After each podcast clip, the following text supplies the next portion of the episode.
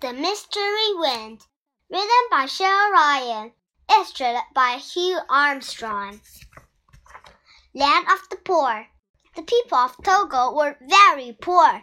They struggled to put food on their tables, and they struggled to put clothing on their backs.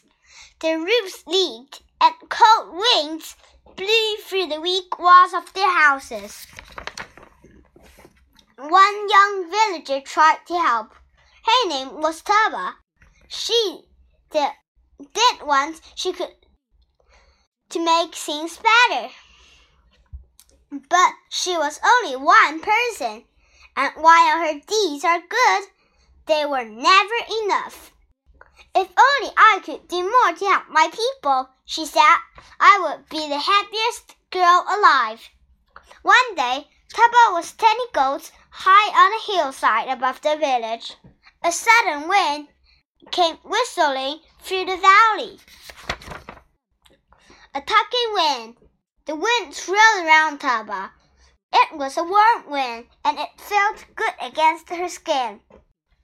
When the wind, then the wind began to speak to her in very hushed tones. Taba, it whispered, I have come to fulfill your wishes. For weeks I have flown high over the countryside, and I have watched as you have helped your people. I know how you feel, and I know you want to do more. I can help you. Taba was startled and a little frightened. She heard the wind's presence and she felt its presence, but she saw nothing. Was it her imagination? Was she losing her mind? Who are you? Kaba asked, with eyes reflecting the fear she felt. Don't be frightened, said the wind. I am not the wicked wind of the west. I am not the evil wind of the east. I am not the sly wind of the south, nor am I the nasty north wind. Rather, the gentle wind of charity. I am here to grant you wishes, and I have the power to deliver what you want. Taba could not believe her ears. A talking wind? How ridiculous, she thought. But what if it is true? But if what if it can fulfill my wishes and help my people? What have I got to lose in asking for a wish or two? Taba makes a wish. So Taba paused for a moment. She sat and pondered as the wind swirled around her. The warm breeze brushed against her brushed against her. It tickled and made her giggle, and the laughter put more at ease, put her more at ease. Then Taba stood up and spoke. Oh, kind and gentle wind of charity, I hope you're real. I hope you are not just in my imagination. Here's my wish. I wish for crops to feed my people. And I wish for far, uh, for warm rains to help the crops to grow and to bring water to the villagers. That's two wishes, said the wind.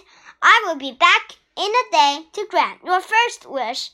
Then I'll be grant your second wish on the next day. With that, the wind blew away, and the hills were quiet again. Taba sat and wondered if the wind would return as it said it would. When the day ended, Taba led the goats back to her village. She was afraid to tell anyone about the gentle wind of charity because they might think she had lost her mind. That night, Taba tossed and turned as and had a difficult time sleeping. She wanted to push the night into morning. Taba was delighted to see the morning sun lift over the trees in the east. She could not wait to see the wind would grant her first wish. Tuba's wish comes true. The morning passed and nothing changed. Tuba began to wonder if it was just a dream. But in the early afternoon, the dust began to stir and the sky darkened. Within an hour, seeds rained from the sky. They fell throughout the country, and then the gentle wind covered them with a thin layer of dirt. Tuba could not believe her eyes. Who ever heard of such a thing as raining seeds? But it was really happening, and everyone was talking about, about it. That night, a strange rain formed around the moon, and thin clouds drift, drifted in. By morning, when Tuba awoke, a gentle rain had begun to fall. By midday, it soaked the land and fed the seeds. Fed the seeds. As if by magic, within three weeks, crops were growing everywhere. There were corn and peas. There were sweet strawberries and lovely plums. There was wheat to make flour for bread.